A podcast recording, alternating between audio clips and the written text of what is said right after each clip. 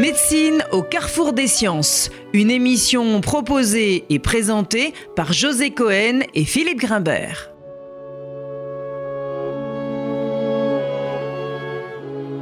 Bonjour à tous et bienvenue sur RCJ pour Médecine au carrefour des sciences. Nous avons aujourd'hui l'immense plaisir de recevoir euh, Delphine Orviller pour son essai publié chez Grasset, Vivre avec nos morts, sous-titré Petit traité de consolation. Ce livre, Delphine Orviller, connaît un succès retentissant, euh, mérité. Vous avez été très sollicité par les médias ces dernières semaines. Mais euh, peut-être euh, pouvons-nous tenter de partager le regard et les interrogations qui sont les nôtres ici à Médecine au Carrefour des Sciences, une émission qui a plutôt l'habitude de traiter du vivant dans sa dimension biologique, éthique ou philosophique, une émission où, à vrai dire, nous parlons assez peu de la mort. Mais c'est peut-être le cas finalement aussi de votre, de votre livre, qui traite moins de cette question comme de l'arrêt, la suspension définitive d'un processus biologique, mais qui se rapproche plutôt de la définition qu'en donne Woody Allen. Pour l'homme qui pense, la mort n'est pas une fin, mais un commencement. Alors, Delphine Orvillère, bonjour et merci, merci d'avoir accepté notre merci invitation. Beaucoup à vous. Avant d'aborder cette question qui est peut-être un peu provocante du commencement pour parler de ce, ce processus, ce qui m'est apparu à la lecture de votre livre, c'est plutôt que de parler de deux états distincts, vous mettez en avant une continuité, une continuité dans le langage, dans toute sa porosité et bien entendu le meilleur des vecteurs, des passeurs, et qui atténue très certainement cette magnifique maxime de la Rochefoucauld qui prétend que ni le soleil ni la mort ne peuvent se regarder fixement. Alors cette mort, vous ne la regardez pas fixement, mais en tout cas comme le contraire d'un fait aveuglant, qui ferait obstacle ou barrage.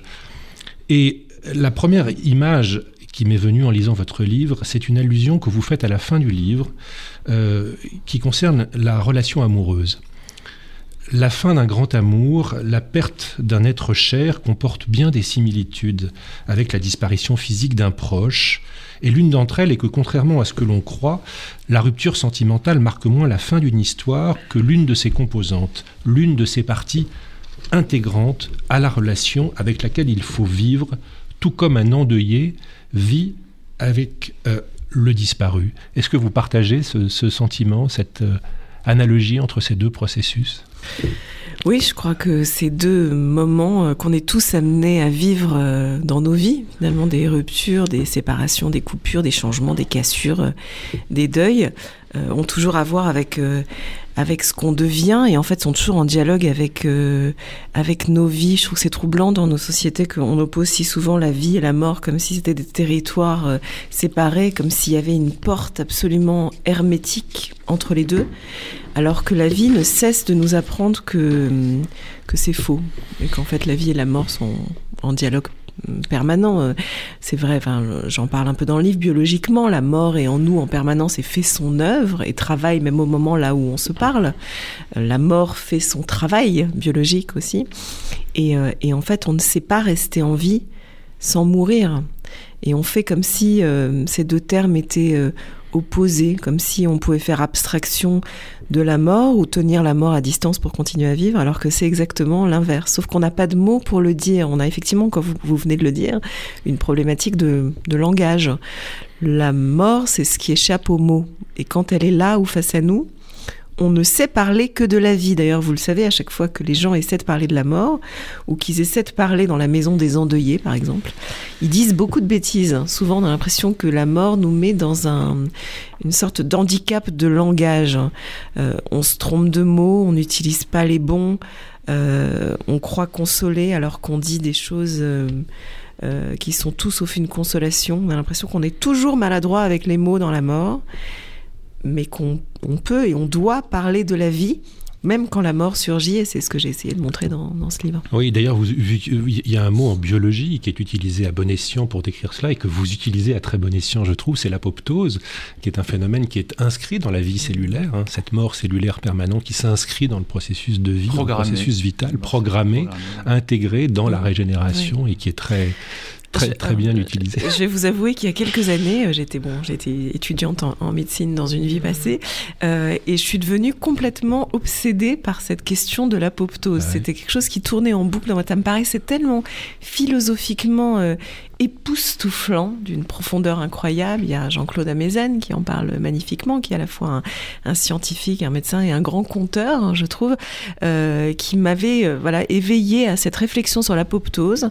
Et, euh, et, donc effectivement, c'était important pour moi d'en reparler dans ce livre parce qu'à nouveau, les gens sont pas conscients souvent de à quel point notre vie et notre santé doit à l'œuvre de la mort au, point d'ailleurs que la perte de l'apoptose, c'est ce qui arrive aux cellules tumorales.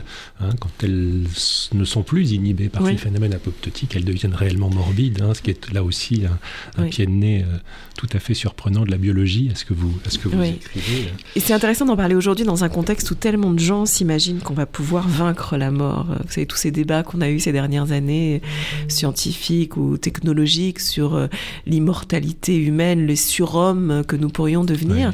En fait, il y a là une négation absolue de ce qu'est le principe de la vie. En fait, euh, mais bien bah entendu que c'est difficile et c'est douloureux, et on en parle dans un contexte de pandémie où bien sûr on a raison de lutter contre la mort et la maladie, mais mais il faut pas le faire en niant euh, ce que la mort a sculpté dans nos vies. Ah oui, absolument. Alors, euh, revenons à cette question qui traverse votre livre et qui est au cœur des récits bouleversants que vous livrez de ces disparitions Elsa Kayat, Marceline Loridan, Simone Veil et bien d'autres. Cette insistance qui est la vôtre comme rabbin, ou plutôt comme vous le dites très justement comme conteuse, euh, à faire en sorte que la mort n'exclut pas les morts, mais euh, porte ou plutôt supporte toute la, la, vulnérabilité des vivants, qui sont parfois souvent des anonymes, et surtout la vôtre. Et vous faites d'ailleurs d'incessants allers-retours entre ces morts et vos morts, comme s'il s'agissait d'une langue commune. C'est comme ça que vous avez voulu euh, parler de ce, sujet, Delphine Orviller, comme d'une langue commune Oui, vous savez, j'ai écrit des, essais jusqu'à aujourd'hui, et les essais, ils vous permettent de vous cacher un peu. C'est-à-dire que quand j'ai écrit mes essais, mes livres précédents, j'avais pas besoin de parler de ma vie, de parler de moi, de raconter des épisodes autobiographiques, parce que j'étais enveloppée derrière... Euh, la connaissance, le savoir, les textes, le Talmud. Mais en fait, quand j'ai commencé à écrire ce livre sur la mort, j'ai très vite compris que ce livre ne me permettrait pas euh, de me tenir à distance et qu'en fait euh, je n'avais une légitimité à raconter ce que je racontais que si je pouvais raconter mes propres deuils, mes propres failles et que j'étais prête à exposer euh, des éléments de ma vie que j'avais jamais racontés, même si c'était pas toujours euh, euh, évident. Et j'y pense très souvent aussi quand je me tiens au cimetière, quand j'accompagne des endeuillés. Euh, je me rends compte que, euh, bien sûr, il faut que moi je tienne debout pour les accompagner. C'est-à-dire que, un peu comme un médecin qui doit pas s'effondrer devant ses patients, même quand il leur annonce une nouvelle terrible, parce qu'il doit représenter une certaine stabilité, force ou résilience. Donc, je sais que face aux autres que j'accompagne, qui eux sont brisés en cet instant de deuil, je dois me tenir debout et ne pas m'effondrer. Mais simultanément, et c'est toute la complexité, je sais que je ne peux le faire que parce que je suis suffisamment cassée. C'est-à-dire qu'en fait, quelqu'un qui qui serait totalement complet, qui serait infaillible, qui n'aurait pas en lui de faille, ne peut pas se tenir face à la cassure. Et donc le paradoxe, il est que euh, un rabbin, comme, comme un médecin, pardon, cette analogie doit être J'allais dire comme, comme, un analyste aussi, parce que c'est aussi la question du transfert que vous abordez là. C'est exactement ça. C'est en fait comme un. C'est quelqu'un qui tout à coup représente en cet instant quelque chose de plus grand que lui. C'est-à-dire qu'à chaque fois qu'on est mis en fonction d'être plus grand que soi, en fait, on doit être suffisamment solide pour représenter la tradition ou la science ou quelque chose qui tient debout, qui était là avant nous et qui sera là après nous, mais il faut être suffisamment faillible pour pouvoir l'incarner. Et donc c'est ce dialogue difficile entre le solide et le brisé euh, que j'ai essayé de raconter et qui me paraît être critique dans la fonction d'accompagnant. C'est très juste ce que vous dites parce que euh, ce qu'on ressent vraiment dans votre livre et dans ce que vous dites là de votre pratique euh, de, rabbin pendant ces périodes-là, euh, on sent que vous vous cachez pas. Et c'est vraiment, je, trouve, c'est très très présent dans, ce livre. Il y a quelque chose de vous qui est tout le temps engagé. Oui, et je vous avoue que pour certains épisodes que, que j'ai racontés, euh, c'était pas facile parce que c'est des moments que j'avais jamais, jamais raconté. Notamment, bon, il y a par exemple un épisode de mon enfance que je raconte euh, quand à l'âge peu près de 10 ans, j'ai cru que j'allais mourir et, et, pour la première fois de ma vie, j'ai prié. Vous voyez, ce petit épisode, euh, je ne l'avais jamais, jamais, raconté. jamais raconté à qui que ce soit, même à mes très proches, même à ma famille très proche, à mes enfants. Et il m'a fallu l'écrire. Et depuis que je l'ai écrit, je le raconte à nouveau, mais euh, j'ai toujours un peu l'impression en le racontant que je, que je trahis un secret. C'est-à-dire qu'il y avait comme un pacte de silence en moi avec cette histoire qui est extrêmement constitutive dans celle que je oui, suis. Oui, c'est un moment charnière, c'est évident. Oui, un moment où une porte s'est ouverte pour moi que j'ai toujours cachée. Et j'ai un petit peu peur tout à coup qu'en la racontant à nouveau, quelque chose de cette histoire se profane. Vous voyez ce que je veux dire C'est toute la problématique du sacré qui doit toujours un peu rester caché. Et quand vous êtes prêt à raconter quelque chose, vous avez toujours l'angoisse que ça devienne euh, à, mon profané. Sens, à mon sens, elle dit aussi autre chose, mais peut-être qu'on on, en parlera un, mmh. petit peu, un petit peu plus tard. Mmh. Alors le, le langage, hein, donc évidemment, qui est, qui est, une constante de votre livre, le récit euh, comme arme de reconstruction massive, c'est comme ça que vous l'appelez. Le, contre le silence, alors celui en particulier des fantômes qui font partie de la vie de nombreuses familles juives, qui sont souvent euh, les héritiers de ces sous-vivants, ces disparus de la Shoah. C'est le récit poignant que vous faites de Sarah et Sarah, donc de deux Sarah qui se percutent euh, euh, dans le temps. Est-ce que vous pouvez euh, revenir un peu sur ce, ce passage-là de votre livre, qui, à mon sens, est un, un moment charnière parce que il se termine, vous, vous, vous, êtes seul au cimetière avec euh, le fils de cette disparue, et là, il y a quelque chose que vous comprenez dans ce, dans ce moment-là. L'épisode de effectivement l'enterrement de Sarah était important pour moi à raconter pour plein de raisons, mais notamment précisément pour ce que vous dites maintenant, c'est qu'en fait ce jour-là, vraiment parmi tous les accompagnements que j'ai pu faire dans des cimetières, ce, cet accompagnement-là, parmi tous, est celui qui m'a le plus appris à quoi je servais comme rabbin. En fait, euh, effectivement, j'ai accompagné euh, un homme dans l'enterrement de sa mère, euh, après qu'il m'ait raconté l'histoire de sa maman, qui était une survivante de la Shoah, qui avait eu une vie absolument dramatique, à la fois avant la Shoah, bien entendu pendant et, après. Euh, il était l'unique enfant de cette femme, il avait eu lui-même des enfants, mais euh, il m'a raconté l'histoire de sa mère. J'étais persuadée que j'allais me retrouver face à sa famille au cimetière, et en fait, il est venu tout seul. Et donc, on a inhumé cette femme au destin de, de misérable du XXe siècle, euh, lui et moi en face à face, euh, à côté de ce cercueil, et je lui ai raconté l'histoire qu'il m'avait racontée la veille. Et en fait, j'ai compris ce jour-là que ma fonction était finalement de faire entendre à l'oreille de quelqu'un ce que sa bouche m'avait dit. Et euh, je crois qu'on est tous conscients de ça, encore une fois, les médecins, les analystes et les rabbins, c'est une des fonctions. C'est que parfois, on a besoin d'être là pour faire entendre à quelqu'un ce qu'il vous a dit, mais qu'il n'a pas entendu lui-même. Mais c'est formidable ce passage-là parce que, euh, en général, jusqu'au moment où je, où je, vous ai lu, j'avais le sentiment que cette fonction de la narration du disparu était pour l'Assemblée. Or là, vous vous retrouvez seul avec lui, et elle a quand même tout son sens, cette, euh, cette narration. C'est ça qui est, qui est très oui. impressionnant. Mais j'en étais moi-même surprise, parce qu'en fait, vraiment, j'ai vu dans ses yeux qu'il entendait pour la première fois cette histoire, mmh. qu'il qu connaissait puisqu'il me l'avait racontée, mais le fait qu'elle soit portée par un autre faisait qu'elle prenait une résonance euh, qu'il pouvait soudain entendre. Et lorsque je me suis tue, j'ai fini mon discours, il m'a dit euh, oh là là mais quelle vie a eu ma mère. Ouais, en fait il l'entendait le pour la première fois. ouais. et, euh, et, ça a été un moment euh, un moment incroyable. Et bien sûr bien sûr enfin je, je, raconte dans le livre que je, ça, ça, a mis en, en, écho et en perspective des éléments de, de ma propre vie. Ayant moi-même été petite fille de, survivants à qui on a beaucoup euh, caché l'histoire, à qui on a tué bien, des éléments de la vie de, mes grands-parents.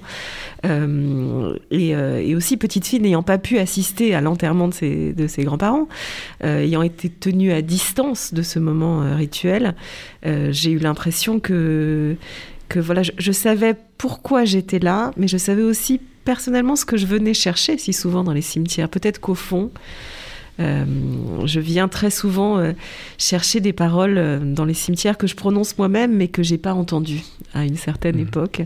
Et donc, on est tous en attente d'être un peu consolé par les mots. En fait, on le sait tous euh, parce qu'on a été enfant et si on a été parent, on sait que pour endormir les enfants quand la nuit tombe, euh, il n'y a, qu'une histoire hein, qui peut les apaiser. Euh, en fait, on est désespérément en attente d'histoire quand la nuit tombe. Pas des histoires au sens où je vais te raconter une histoire, c'est-à-dire je vais te raconter euh, des pipeaux, des mensonges, euh, quelque chose qui n'est pas vrai, mais en fait une conscience que les histoires qu'on nous raconte sont la seule vérité sur nos existences et la seule qui est un peu capable de nous apaiser. Elles sont constitutives. Oui, et en fait, elles nous aident à traverser les nuits dans tous les sens du terme. En fait, on, on, est amené dans la vie à traverser tellement de nuits. Alors, en parlant de traverser les nuits, donc cette narration qui accompagne, qui entoure les endeuillés, euh, est fondamentale au point, dites-vous, qu'elle peut colorer d'une façon ou d'une autre la nature du deuil et sa suite. Et alors on ressent cette extrême attention que vous avez autour de l'épisode de ce petit Isaac qui, perd son frère, euh, qui est un moment euh, très difficile et très compliqué pour vous, parce qu'il faut arriver à trouver justement votre juste place vis-à-vis de cet enfant mhm. Oui, c'est effectivement une, situation dramatique que j'ai été amenée à vivre, d'accompagner un enfant qui venait de perdre euh, son, son petit frère, bébé, et qui me posait des questions précisément liées à la maladresse du langage des adultes dont on parlait il y a un instant.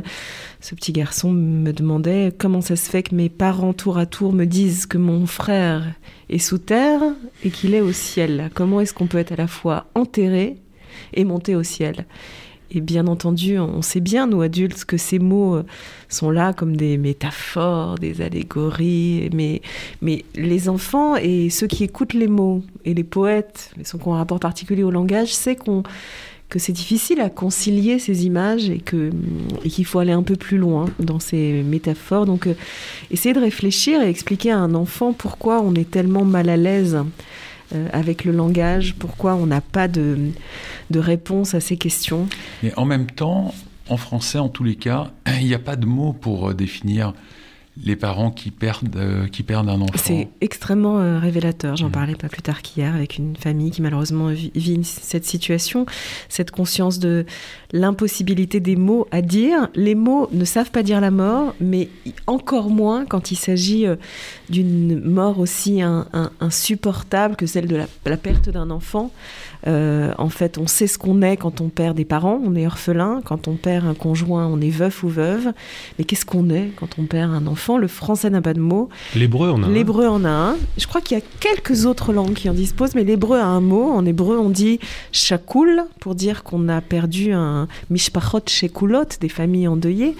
Et alors, quand on cherche l'étymologie de ce mot, c'est troublant parce que ça vient d'une racine euh, végétale. En réalité, chacoul, c'est euh, c'est la vigne dont on a arraché la grappe le fruit, ce qui est une image très forte. C'est-à-dire, on imagine ce bois sec qui tout à coup n'a plus où envoyer de la sève, puisqu'il n'a plus cet avenir qui était porté par son, par son fruit et quelque chose en lui potentiellement se, se, dessèche et risque de mourir. Euh, voilà, c'est l'image qu'utilise l'hébreu pour parler de ce deuil euh, impossible. Mais le fait qu'il n'y ait pas de mot en français dit quelque chose de, de, l'indicible. Mmh. On marque une courte pause avant de se retrouver avec euh, Delphine Orvillers.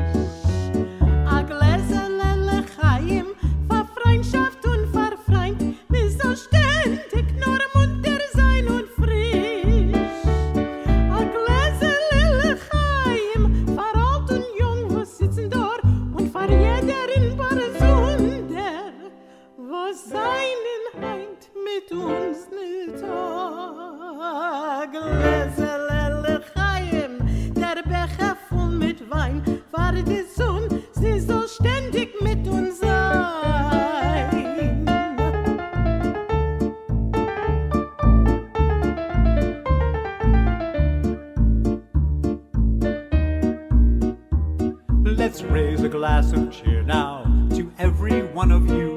May good fortune be always at your side. Let's raise a glass of cheer now to mother and her child. May they grow up strong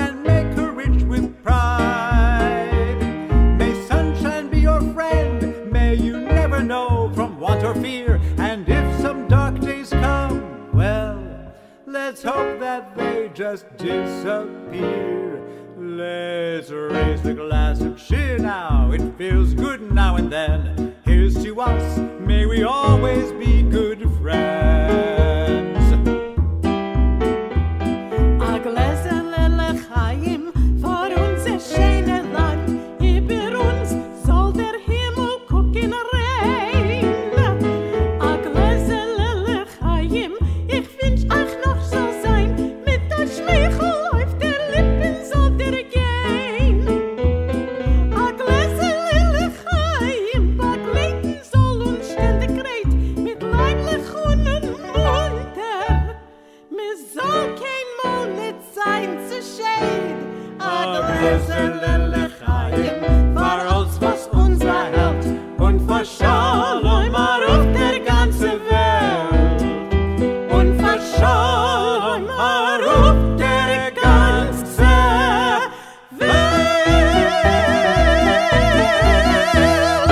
Alors nous allons euh, aborder maintenant une question qui est euh, euh, aussi, et c'est normal, euh, traitée dans votre livre, c'est, si je puis dire, le judaïsme et la mort. Alors comment parle-t-on de la mort dans le judaïsme?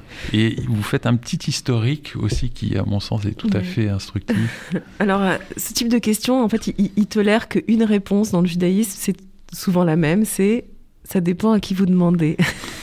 Alors si, si je demande à Delphine Orvillers, Parce alors, que, bien entendu, en fait, la force du judaïsme, c'est d'être polyphonique. En fait, euh, euh, et parfois même si vous demandez à une seule personne, vous entendrez dans sa voix, j'espère dans la mienne aussi, de la polyphonie, c'est-à-dire qu'il y a plein de versions dans le judaïsme, plein de façons de parler de la mort et de l'envisager, et ces différents discours, ils cohabitent, ils dialoguent les uns avec les autres. Donc, par exemple, euh, dans la Bible, traditionnellement, dans la Torah, euh, quand on parle de la mort, on dit simplement que la personne, quand elle meurt, rejoint ses pères. C'est le cas des patriarches, ils vont se coucher dans leur tombeau, rejoignent leur lignée. On ne parle pas du tout de la prévie dans, dans la Torah. Euh, simplement, il y a cette idée qu'on rejoint ses pères, on tombe dans ce qu'on appelle le Sheol, c'est un mot très étrange, qui en hébreu a quelque chose à voir avec She'ela, la question. Donc vous voyez, la mort dans la Bible, c'est pas une réponse, c'est une tombée Une dans la question. Une interrogation. Et puis après, dans, dans l'histoire euh, rabbinique, euh, dans l'interprétation rabbinique, le Talmud, et par la suite, on va trouver dans la tradition juive, vont se greffer des interprétations de la prévie un peu différentes. Par exemple, il y a une version assez normative dans le judaïsme rabbinique qui parle de la résurrection des morts.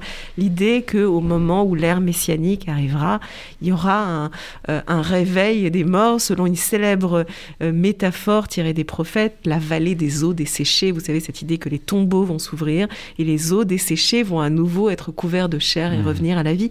Donc l'idée d'une résurrection existe. très matériel certains. là pour le coup, hein, Ah oui. très palpable. hein. Oui, d'ailleurs, c'est ce qui explique d'ailleurs euh, que, par exemple, des gens veulent être enterrés à Jérusalem parce qu'on considère que les premiers morts qui seront réveillés, ce sera à Jérusalem, là où le Messie arrivera. Et donc, d'une certaine manière, la nuit sera plus courte pour ceux qui seront enterrés là-bas. Et puis, il y a d'autres versions. Par exemple, la mystique juive, la Kabbale, croit à une idée de euh, réincarnation. On va trouver l'idée de ce qu'on appelle un Gilgul, Neshamot, un retour, une roue des âmes. En fait, cette idée que nos âmes euh, euh, reviennent dans d'autres corps, enfin une idée traditionnelle de réincarnation qu'on va trouver aussi dans, dans la mystique. Donc vous voyez, toutes ces idées sont en fait euh, cohabitent. D'ailleurs, quand on assiste à un enterrement, souvent on n'y prête pas attention, mais on chante un célèbre psaume qui s'appelle le El Maler Rachamim, euh, qui accompagne l'inhumation. Et dans ce chant, on mêle tout plein de croyances. Cette idée que les morts reposent en ce lieu, ou peut-être au Jardin d'Éden, qu'ils survivent dans la mémoire de ceux qui leur survivent, ou qu'au contraire, leur âme est réunie euh, au divin. En fait, toutes ces métaphores cohabitent et elles nous invitent à explorer dans tout plein de directions, ce qui est à la à la fois me semble-t-il, une force et une faiblesse on va dire, du judaïsme, une faiblesse dans le sens où parfois c'est plus facile d'avoir un dogme sur l'après-vie. Vous savez, parfois j'envie un peu certains de mes collègues dans d'autres traditions religieuses qui peuvent avoir une réponse quand quelqu'un leur demande qu'est-ce qui va m'arriver après la mort, une réponse très très ferme et fixe et dogmatique. C'est pas le cas des juifs. Mais et en même temps, je crois que c'est une force parce que ça permet de décliner cette conversation dans plein de directions, de pouvoir accompagner des gens qui ont une foi très traditionnelle, comme des gens beaucoup plus des gens qui cherchent dans des directions différentes, vont pouvoir être inspirés par ce langage juif qui n'est pas unidirectionnel. Est-ce que ça donne pas aussi un peu aux morts un don d'ubiquité? Ils sont partout à la fois, quoi. ils, ils sont partout à la fois parce qu'en en fait, ils vivent beaucoup à travers euh, nous. Moi, j'ai tout le temps l'impression, et il n'y a pas besoin d'être euh, un croyant ou un mystique pour ça, j'ai tout le temps l'impression que j'ai une conversation avec des gens qui ne sont plus là. Moi, je peux nommer plein de gens qui ne sont plus là et avec qui j'ai d'étonnantes conversations, soit euh, parce que ce qu'ils m'ont enseigné et appris continue à, à, parler dans mes actes ou dans ma façon de penser, soit parce que tout à coup, à travers une conversation que je vais avoir avec d'autres vivants, leur présence devient comme euh, palpable, comme s'ils participaient Ressurgit. encore à une, à une conversation. Euh, je parle de Marceline Loridan dans, dans ce livre, beaucoup pour qui j'avais une, une tendresse immense, mais Marceline fait partie de de mes morts, entre guillemets, les plus vivantes de ma vie. C'est-à-dire, je ne compte pas le nombre de fois où elle surgit dans une conversation, euh, dans les pensées, dans... euh, elle est comme incroyablement présente à mes côtés, comme si elle m'escortait, comme si elle escortait bien des gens, souvent bien des femmes que je rencontre, qui ont eu la chance de la côtoyer et qui se sentent encore escortées par son souvenir. Et par tout le travail et toute l'importance de, de, de sa parole qu'elle a eue euh, autour, Oui. autour d'elle et pour les gens qui l'ont côtoyée. C'est très, aussi, c'est très présent dans votre. euh, dans Oui, votre- son côté euh, grande gueule, culottée, euh, capable d'engueuler les autres et d'engueuler Dieu, pardon pour ce, terme, elle était comme ça. Et il y avait de ce point de vue-là quelque chose de voilà, c'était très juif. ri- Rien que cette formulation, les filles, les filles d'Auschwitz, Ouais. C'est tellement, ouais. c'est tellement iconoclaste, c'est Mm. tellement juste. Enfin, quand, quand on voit cette, cette euh, façon qu'elle a, je trouve, je connaissais pas cette. euh, Oui, oui, elle en parlait effectivement comme Ouais, si elle les avait filles dit les, les, ouais, les filles parapluies de Cherbourg ou les- Ouais, c'est ça, les filles de- Ménilmontant, les Il y, exactement, avait, ouais. il y avait comme un, un club et elle transformait ça dans sa façon de parler euh, presque comme un club select Ouais, ouais. où tout le monde n'avait pas eu le droit pas de- le Oui, oui, et puis bon, elle, est- elle, est- elle ressemblait de tout point de vue à son, à son look virevoltant et voilà, sauvage. Alors, on, on- on reste dans les, dans les textes euh, et on revient sur, euh, dans l'un des derniers chapitres consacrés à la mort, une mort très cruelle qui est celle de Moïse. Euh, et euh, d'une certaine façon, euh, cette incomplétude dont vous parlez, qui est la sienne et dont vous dites qu'elle est fondamentale pour permettre aux générations qui la suivent de s'inscrire dans un devenir. Il, m'a rappelé ce, ce commentaire d'Heidegger qui dit que l'une des différences fondamentales entre l'homme et l'animal tient dans ce rapport à l'expérience de la disparition. Mourir pour les hommes et périr simplement pour les bêtes. Cette différence est contenue dans le langage, dans la langue, dans la textualisation. Et donc ce processus m'humanise fondamentalement, dit-il. Il y a un commentaire de Blanchot dans ce texte qui dit Tant que je vis, je suis mortel. Et en mourant, je ne suis plus capable de mourir. La mort annonce mon éternisation. Mm. Ce qui me fait me déshumanise, le contraire finalement de ce qui arrive à Moïse en fait. Oui, oui, Ouais. Moïse, c'est effectivement l'exemple parfait de. euh, parfois, les gens se demandent si, quand on est un grand homme, on n'a pas peur de mourir. Et en fait, Moïse, c'est l'exemple parfait du grand homme qui est terrorisé à Ouais. l'idée de mourir. En fait, euh, il vit jusqu'à 120 ans. C'est la raison pour laquelle on se souhaite toujours chez les Juifs aux anniversaires Admea Vesrim jusqu'à 120 ans. On m'a raconté une blague très drôle récemment. Je me permets de la raconter. Allez-y, allez-y, allez-y, on est friands. c'est, euh, c'est, euh, voilà, un de mes collègues m'a raconté cette blague. Puis on, se- on se souhaite toute la vie jusqu'à 120 ans. Alors qu'est-ce qu'on souhaite à quelqu'un qui a 120 ans? Et la réponse c'est bonne journée. Et, euh, mais en fait, Moïse est mort à 120 ans. Alors on se le souhaite. mon mais- père disait Je me souhaite de te voir jusqu'à 120 ans. Ah, c'est encore une- mieux. Il était très ambitieux. Très ambitieux. Mais effectivement, Moïse, il, a- eu beau voir Dieu face à face, le seul à avoir eu ce face à face avec Dieu au Mont Sinaï. En fait, euh, le Midrash, la littérature rabbinique, n'arrête pas d'insister sur le fait que Moïse ne voulait pas euh, mourir. Euh, il, négociait avec Dieu pour ne pas mourir. Il ne croyait pas que Dieu oserait le faire mourir avant qu'il entre sur la terre promise. Et ça raconte bien le fait que la grandeur d'un homme ne se mesure pas à, à l'absence de sa peur. Oui. En fait, euh, des très grands hommes ont, ont peur et peut-être, en réalité, plus on, chez certaines personnes, pas tout le monde, mais chez certaines personnes, plus on aime la vie et on s'y inscrit, euh, moins on supporte l'idée de se savoir euh, euh, mortel, on dirait du Woody Allen un peu, mais c'est vrai, il y a Ouais. quelque chose, on ne peut pas être complètement tranquille quand on se sait mortel, Euh, et Moïse l'incarne extrêmement bien, Ouais. et, mais à la fois, il y a une, cette sagesse dans les récits autour de la mort de Moïse qui fait que quand Moïse meurt, il n'est réconforté que par une idée, c'est l'idée que les générations suivantes Exactement. sauront raconter euh, et étudier la Torah en son nom. Qu'est-ce que ça veut dire? C'est pas simplement un narcissisme de Moïse de savoir qu'on va pas l'oublier, mais c'est la conscience qu'il a comme planté des graines en germe que les générations feront pousser en notre nom.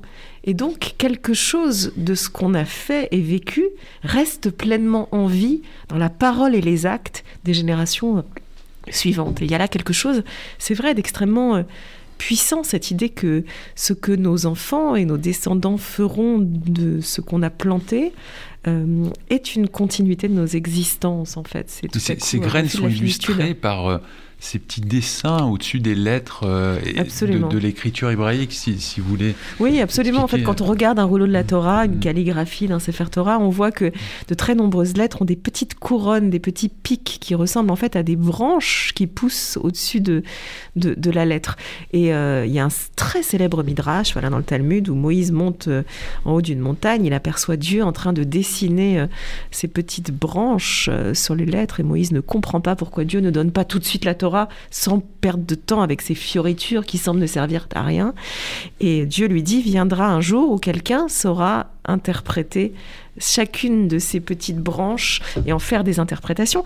Et ces interprétations seront faites au nom de Moïse. Donc c'est comme si, en réalité, les branches qui pousseront de nos lettres, de nos vies, font pleinement partie de nos lettres, de nos vies. Elles sont une façon de poursuivre nos existences. Nous ne savons pas encore les interpréter, mais viendra un temps où nos enfants sauront interpréter les traces que nous laissons euh, dans ce monde. En fait, ça veut dire, et c'est l'image que j'utilise dans le livre, que notre avenir n'est pas devant nous, il est derrière, puisque l'avenir, c'est la trace qu'on a laissée dans le sol, que d'autres après nous sauront euh, euh, interpréter et sauront nourrir et faire grandir euh, et faire pousser.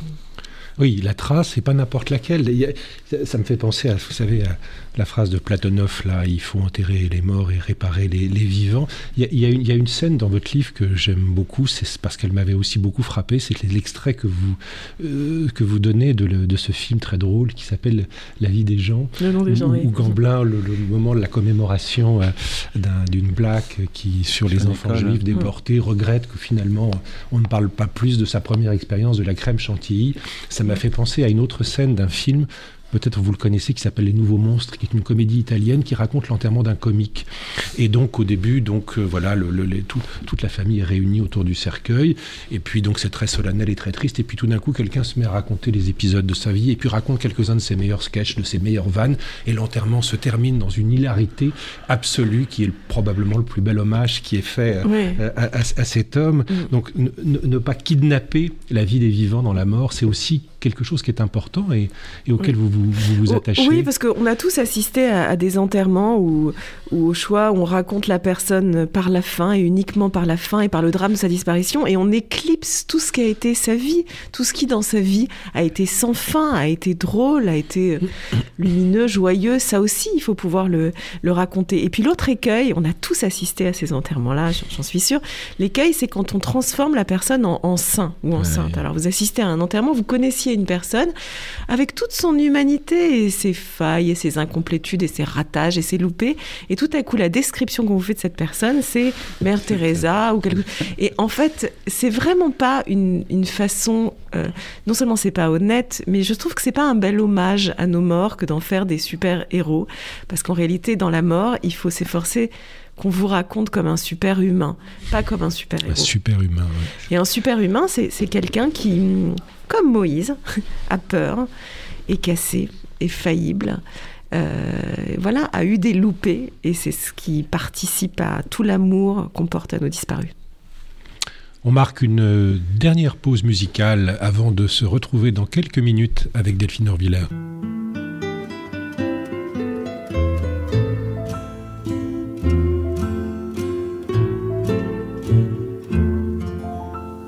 J'aime les gens qui doutent, les gens qui trop écoutent leur cœur se balancer. J'aime les gens qui disent et qui se contredisent et sans se dénoncer. J'aime les gens qui tremblent, que parfois ils nous semblent capables de juger. J'aime les gens qui passent moitié dans leur godasse et moitié à côté. J'aime leurs petites chansons, même s'ils passent pour des cons.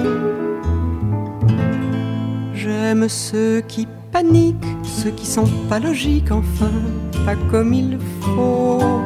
Ceux qui, avec leur chaîne, pour pas que ça nous gêne, font un bruit de grelot. Ceux qui n'auront pas honte de n'être au bout du compte que des ratés du cœur. Su dire délivrez-nous du pire et gardez le meilleur. J'aime leurs petites chansons, même s'ils passent pour des cons.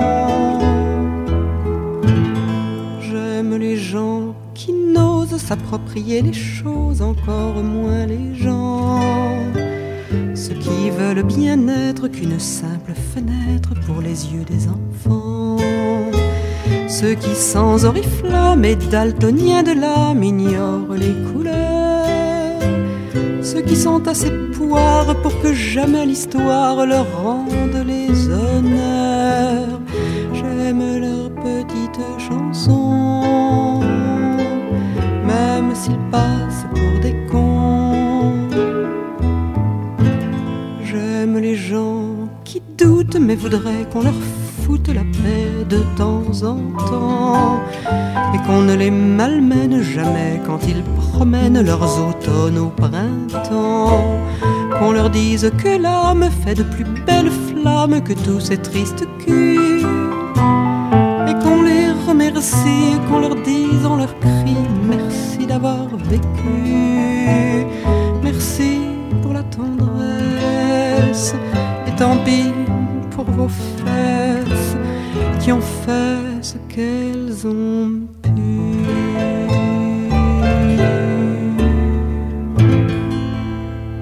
Nous poursuivons cette euh, conversation donc avec euh, Delphine euh, Orvillers au sujet de son livre Vivre avec nos morts. Alors Delphine Orvillers, les morts que nous sommes, lorsqu'ils ne s'emploient pas surtout à retarder l'échéance de la mort, semblent préoccupés davantage par la peur de mal mourir et que celle du salut de leur âme.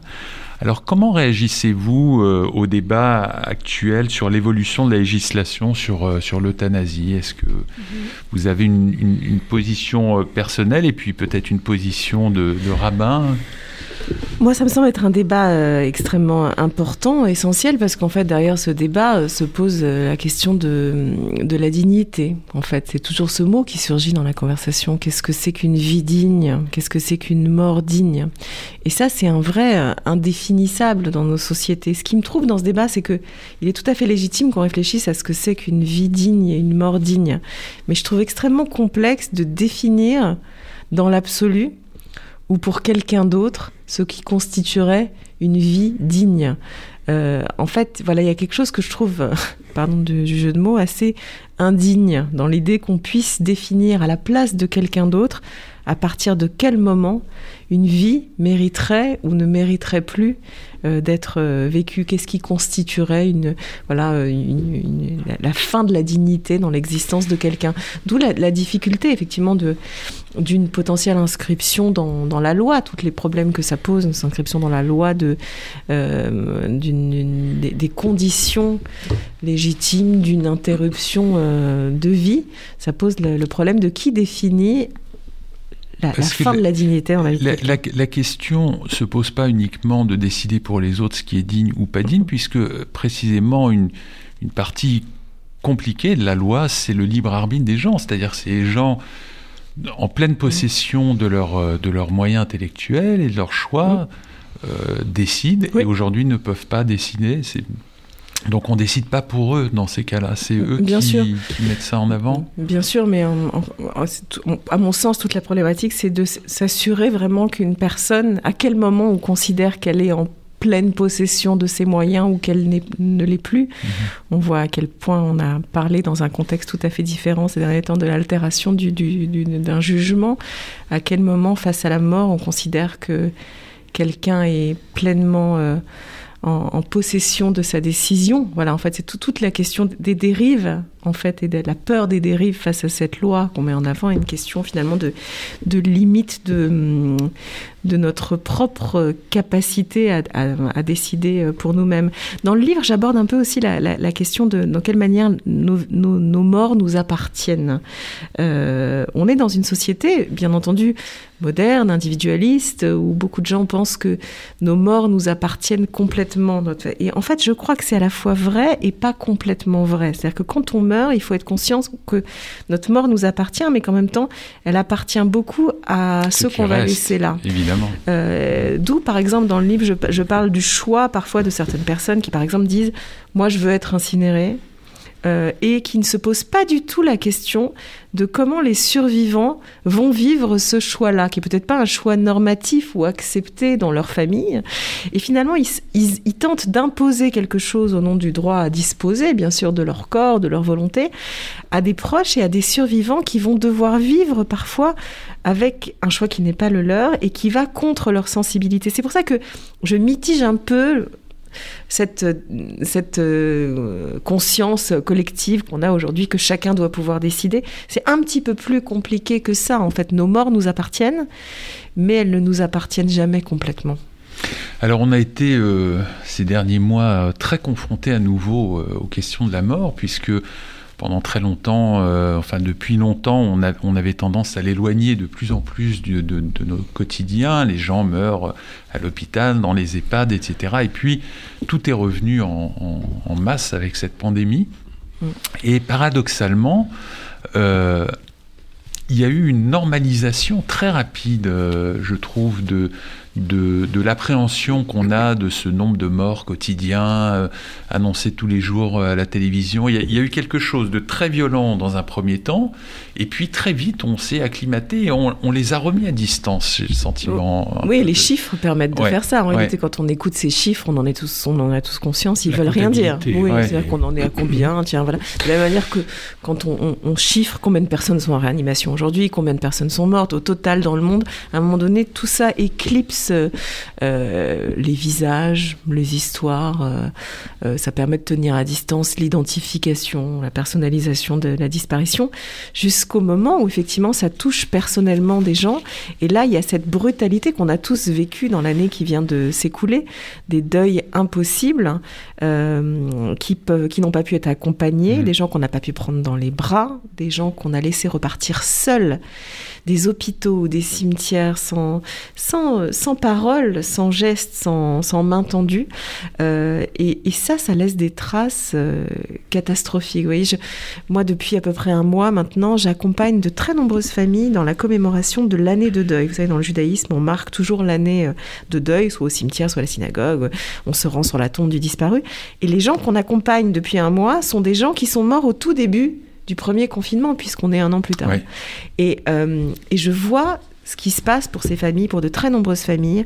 Euh, il y a très clairement eu une, une latence de la mise en route du deuil. C'est-à-dire que je me retrouve au cimetière avec des gens qui pleurent à chaudes larmes et qui parlent comme si la personne était morte il y a 15 jours ou le mois dernier. En fait, le temps n'a pas du tout fait son œuvre dans cette année qui vient de s'écouler parce que des mots n'ont pas été dits, des gestes n'ont pas été euh, réalisés et ça a comme mis en suspens euh, le, le- le passage du temps et le processus éventuel de, de réparation des vivants dont on parlait euh, il y a un de instant. réparation des vivants. Mm. Alors, peut-être juste avant de conclure, Daphne Orviller, je voudrais vous faire réagir sur une, une phrase que j'ai sur lesquels je suis tombé dans un livre de George Steiner qui, euh, qui m'a beaucoup surpris et je voulais vous la soumettre. Elle est très courte, en guise de conclusion. Euh, il dit Je ne crois pas en Dieu parce que je crois en la mort. Elle a écrasé son créateur. Comment vous réagissez à cette, euh, à cette phrase? Est-ce qu'on peut croire aux deux? Encore une fois, euh, on, on- on peut croire aux deux parce que la. J'ai envie de citer cette, phrase du Deutéronome si connue que j'ai mis en exergue du livre dans, le- dans, la, dans la Torah. Il est écrit euh, L'Éternel dit J'ai placé devant toi la vie et la mort, et toi tu choisiras la vie.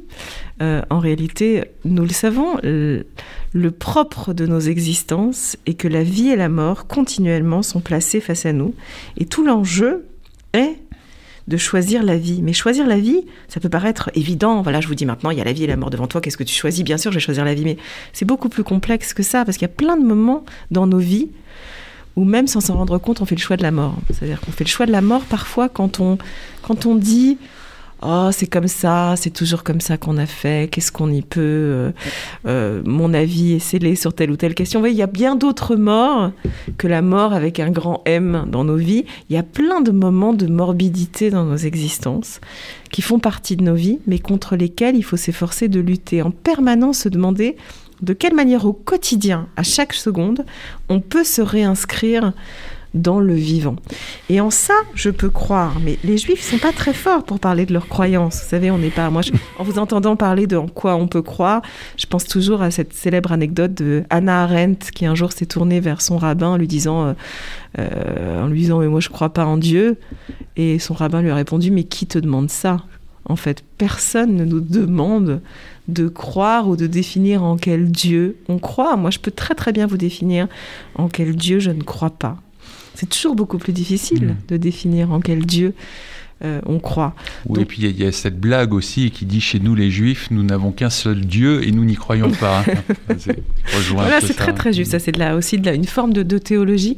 En fait, on n'est pas centré sur du croire dans notre tradition, mais sur du faire et sur du être avec et du faire avec. En fait, le cœur de la tradition juive, c'est la conscience d'une brisure originelle. Nous sommes dans un état de brisure, de faille. Les tables de la loi ont été cassées, le temple a été cassé. Nous sommes nous-mêmes dans un état de brisure, mais s'inscrire dans la vie, dans le vivant, dans la réparation des vivants, c'est être aux côtés des autres pour les aider à choisir la vie.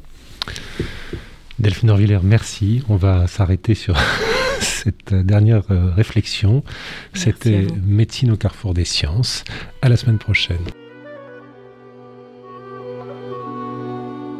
C'était Médecine au carrefour des sciences.